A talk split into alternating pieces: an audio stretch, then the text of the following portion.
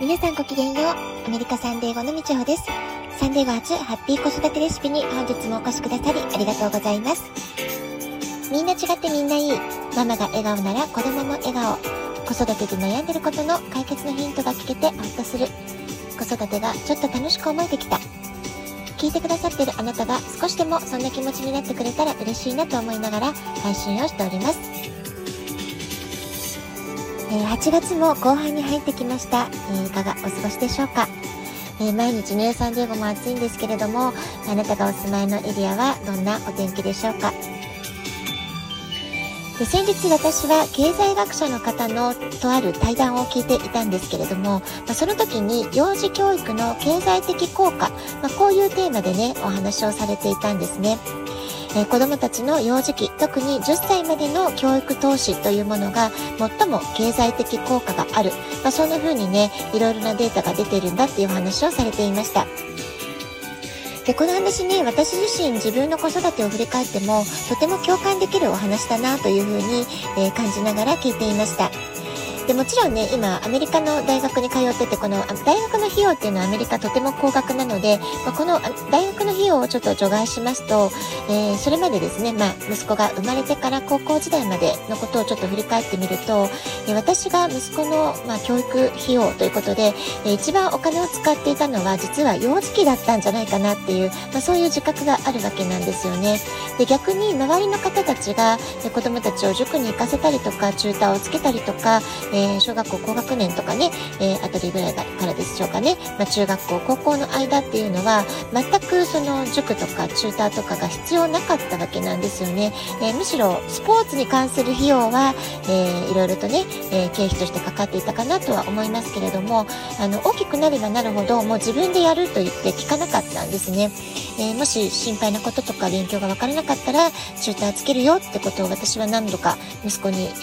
ー心配でね、声をかけたことがあったんですけれども、大丈夫、自分で何とかするからってことで、えー自分で、まあ、自力で、まあ、全てやるってことで、え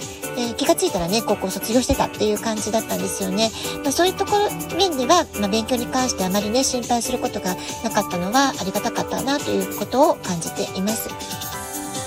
で日本語の宿題やテスト対策っていうのは、まあ、本人がね特に中学の時は反抗期もあったりして嫌がる時、えーやる気が起きない時っていうのはもちろんありましたなのでそこはね私がサポートをしていたんですけれどもアメリカの学校の、まあ、現地校の勉強に関しては、まあ、全てね、えー先輩に聞いたりとか友達と協力したりしながら、え自分でねなんとか解決をしていたんじゃないかなと思います。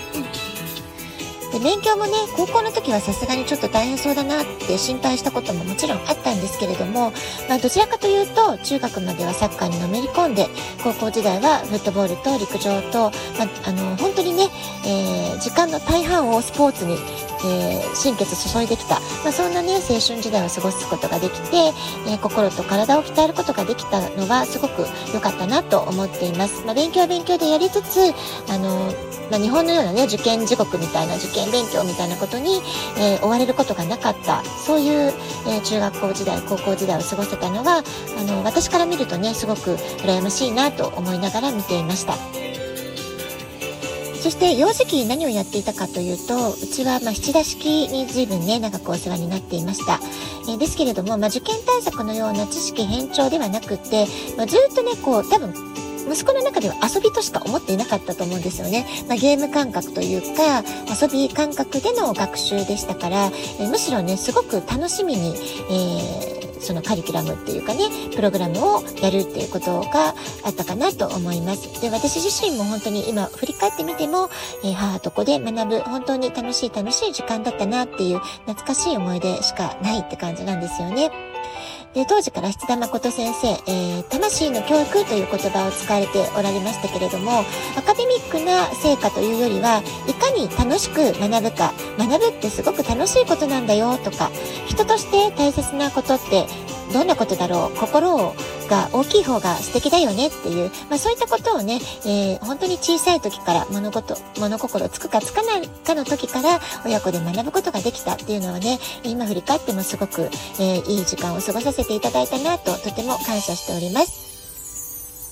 これから先の時代は、ますます、まあ、知識だとかスキルももちろん大事なんですけれども、それ以前に非認知能力と呼ばれる能力が大事になってくるというふうに言われています。で、というのも、コンピューターやロボット、AI がもう全盛ですから、えー、人間に対してすでに事務処理能力を求められることが、もう必要なくなってきてるわけですよね。むしろ私たちのこう人間らしい感性とか、人間ならではの能力、えー、人でしかできない部分っていうものが、これからますますます求められていく未来に必要なスキルは人間らしさである、人間力であると言ってもいいんじゃないかなと思うんですよね。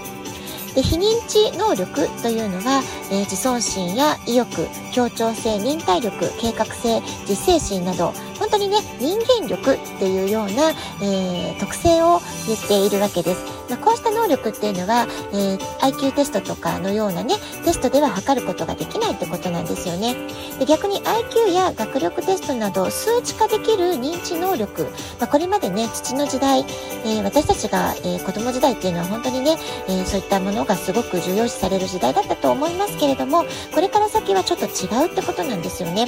え今後子どもたちの将来的な成功、人生の豊かさにつながるのは、むしろ認知能力ではなくて、非認知能力であるっていう風な、もうそういう研究データがすでにたくさん出ているわけです。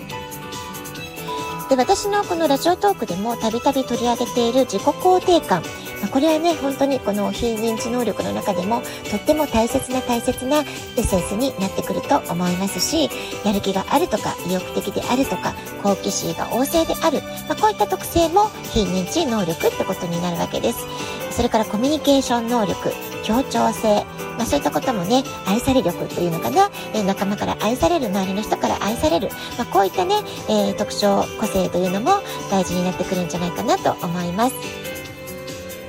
組織の中であるいはプロジェクトごとにたくさんのメンバーと共に問題解決をするという場面ではコミュニケーション能力とても大事ですしチームをまとめていく協調性を持ってリーダーシップを発揮するってことがねすごく大事になってくると思います。社会の中で他者と関わることで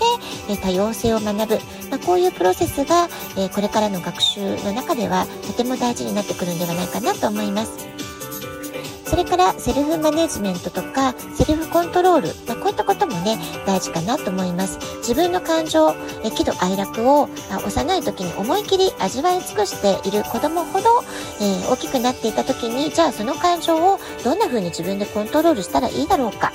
子供の時にね、いろんな体験、いろんな失敗をしておくことで、まあそういったことをね、学ぶことができるわけですよね。ですから、大人になった時にうまく自分の感情をコントロールできて、気持ちの切り替えがうまくできる、まあ、そういう非認知能力を持っているかどうかってことも、えー、社会人になった時にはね、とても大事な、えー、特性ということが言えると思います。物事がうまくいかない、予想外のトラブルが発生した時、えー、リーダーになればなるほどね、そういったところにどう立ち向かうかってことが求められるわけですから、まあ、そんな時にネガティブな感情に支配されることなく、えー、諦めずに粘り強く取り組むことができる、あるいはネガティブになりかけているメンバーを励まして、えー、引っ張っていくようなね、力強さ、まあ、そういったものもね、大事になってくると思います。えー、私自身、うの幼児教室を主催していた頃、えー、小さなね、お子様を連れてくるお母様たちにね、よく言っていたことがあります。えー、とにかくね、12歳ぐらいまではね、小学校の間ぐらいまではしっかり親が関わって愛情を伝えて、え認めて褒めて、えしっかりとこう、見守ってね、え目を行き渡らせて、え関わって頑張ってねっていう声かけをしてたんですけれども、え今改めてね、その経済効果ということでね、幼児教育を図るっていう、そういう話を聞きますと、この三つ子の魂100までってね、ことわざで昔から言われてる言葉、本当にすごい言葉なんだなって改めて思いますし、この三つ子の魂100までは今や脳科学とか経済学の研究データでしっかりと裏付けられているってことがもうね、え証明されてるわけですから、今幼い子供たちを育てている方々には、ぜひね、この事実、真実を知ってほしいなというふうに思っています。